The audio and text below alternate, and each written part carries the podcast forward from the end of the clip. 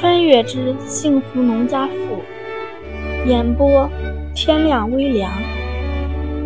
第三十二章，享福。春回大地，过了年，天很快就暖和了。一开春，生产队便组织大家开始在地里忙活上了。春耕是一方面，地里的冬小麦也得浇水。大家又开始整天在地里忙活了。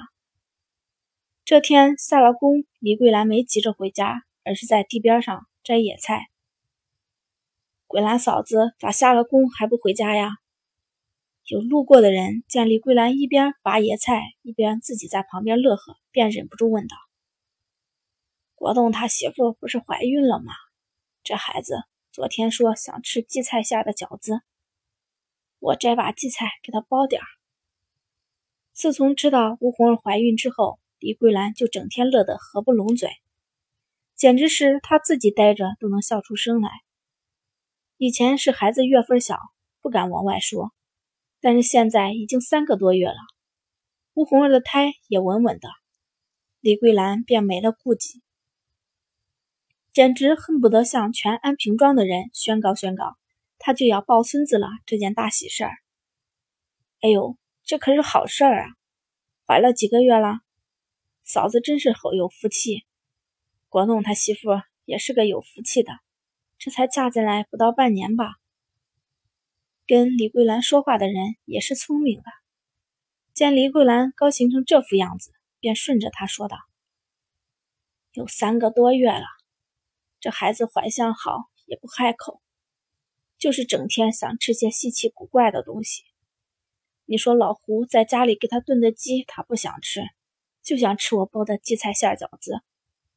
李桂认为吴红儿是个有福气的，几乎是一结婚就怀了孕。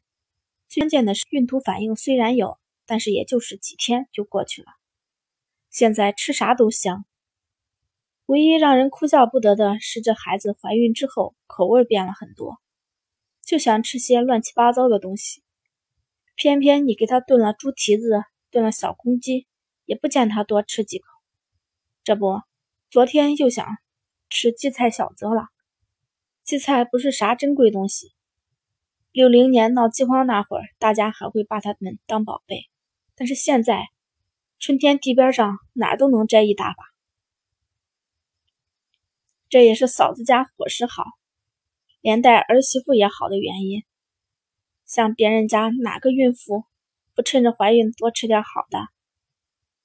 现在这个点儿正是地里下工的时候，见李桂兰两个人在这说话，好几个平时相处的不错的人也围了过来。哪，这孩子平听到平时反倒不爱吃啥珍贵的东西，给他包碗馄饨，倒上点醋，他就能吃上满满两大碗。李桂兰看看手里的荠菜不少了。便直起身来说道：“哎呦，爱吃酸的，看来一定是个大胖小子。”听李桂兰这么说，有人便说道：“农村里把儿子看得都重，尤其是这个时候，儿子长大了就是壮劳力，女儿长大嫁了人就是别人家的人了。什么小子不小子的，不管是男是女，还不是我胡家的孩子。天儿也不早了。”家里还等着我做饭呢，我就先回去了。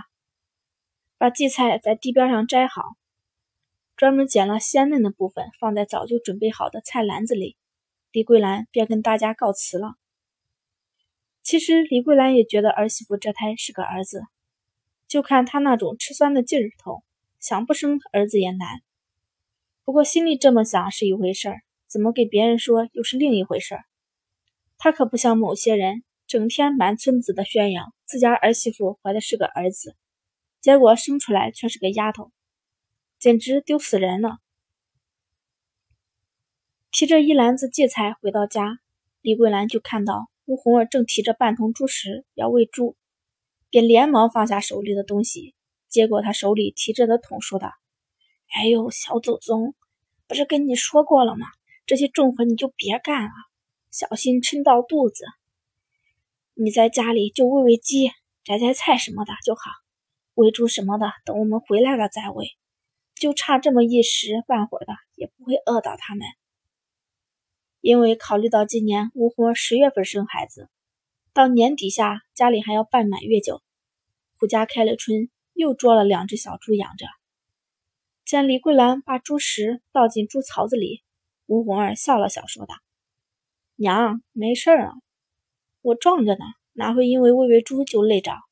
其实我下地也没事儿。”当年我几个嫂子怀孕的时候，也照样在地里挣工分，都是到了快生的时候才休息的。因为吴红儿怀了孕，所以今年春耕开始的时候，一家子都不同意让她下地。用胡国栋的话，就是他一天大概也就能挣六七分，他多干点就有了。要知道胡家父子可都是工分，再加上胡桃儿他公爹就是他们生产队的队长。这个假很容易就成请下来了。别人忙活，吴红儿只用在家里收拾收拾、做做饭就行了，连给小孩子做小衣服都不用他做。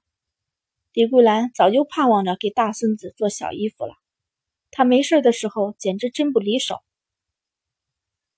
你就好好在家里歇着，养好身体，给娘生个大胖孙子就行。挣工分不用你，你爹和国栋俩人。都能干着呢，李桂兰笑着说道。不过怕媳妇有压力，她便继续说道：“你别听娘整天大孙子小孙子的，其实孙子孙女都一样。我和你爹不在乎这个。当年我一连生了桃儿他们姐五个，你爹都没说啥。”吴红儿笑着点点头说道：“我知道。”其实他心里在想：骗鬼呢，怎么会不在乎？要是真的不在乎，就不会整天把孙子挂在嘴边了。但是吴红儿也知道，现在操心这个没用，是男是女，从怀上的那一刻就定了。再说，其实他真的不重男轻女，不管是男是女，都是他的宝贝。你昨天不是想着吃荠菜馅的饺子吗？我今天摘了点儿咱们现在就动手，等你爹他们回来，我们也就做的差不多了。生产队前几天刚抓了一批小猪过来，胡老图和胡国栋这几天都在忙活这些事儿。刚抓来的小猪伺候要精心，死一只可就是钱。其实要不是今年天暖和的早，父子俩得整晚上在生产队的猪舍守着。李桂兰说的不错，婆媳两个把饺子包的差不多的时候，胡国栋和胡老图便回来了。人逢喜事精神爽，胡老图和胡国栋俩人的精神头都不错，胡国栋更是有几分志得意满。这半年现实娶了顺心的媳妇，媳妇又马上怀了孕，简直没人比他再幸福的了。而且他现在总算是恢复正常，不像刚知道吴红儿怀孕那会儿，连走路都是同手同脚的顺拐了。胡老图因为是当人公爹的，要避嫌。也不好像老伴儿似的，整天盯着儿媳妇的肚子看。不过过两天他就要叮嘱吴红儿一句：“想吃啥就跟你娘说，别心疼那点东西。”今天照镜是老样子。饭桌上，胡老图便说道：“过两天我要去镇上给人做酒席，据说有鲜鱼，要不我买回来两条来。”虽然是当着大家这么说的。但是其实他就是在拐着弯的问：“红儿，你想吃鱼吗？如果想吃，就给你买两条回来炖汤喝。”说实话，胡老图这种不表现在面上的关心，比李桂兰那种喜形于色更令人有压力。他们这有河姑子吃鱼并不稀奇，但是现在是春天，村子里能捉到的鱼都是小鱼苗，大鱼之类的贵得不行。不要说在农村里。就算是县城，都很少有人吃得起。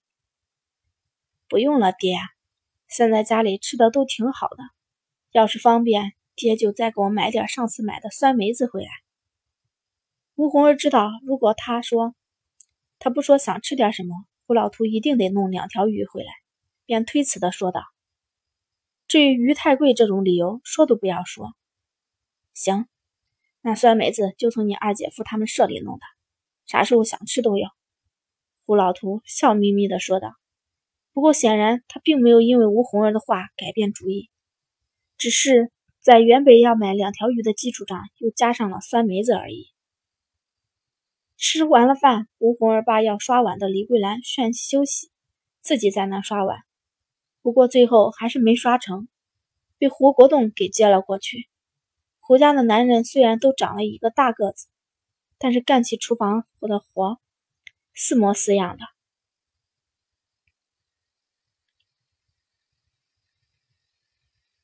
晚上回了屋，两口子躺在炕上。胡国栋一边摸着吴红儿微微凸起的肚子，一边说一些每天必说的废话。今天感觉还好吧？有没有哪里不舒服？你要是哪里不舒服，就跟娘说。想吃啥也要直说，不要不好意思。吴红儿头痛的点点头。这些话才开始或许还会感动，但是听了几十遍以后，不嫌烦人已经是他十分忍耐的结果了。说起来，吴红儿的上辈子的孕妇比她现在还要娇气的很。别人不说，就说她上辈子的母亲怀孕的时候，即使是一根羽毛落在她身上，也会被她闹腾的天翻地覆。不过这辈子，也许是因为身体素质都好的原因，大家对孕妇并不是那么小心翼翼。孕妇们干些力所能及的活很正常，像是胡家这样把孕妇看得这样重的，说实话还真不多。本来吴红儿还没觉得怀孕有什么，甚至结婚前她也没把她娘说的争取早点怀个孩子的话放在心上，只是想着一切随缘就好。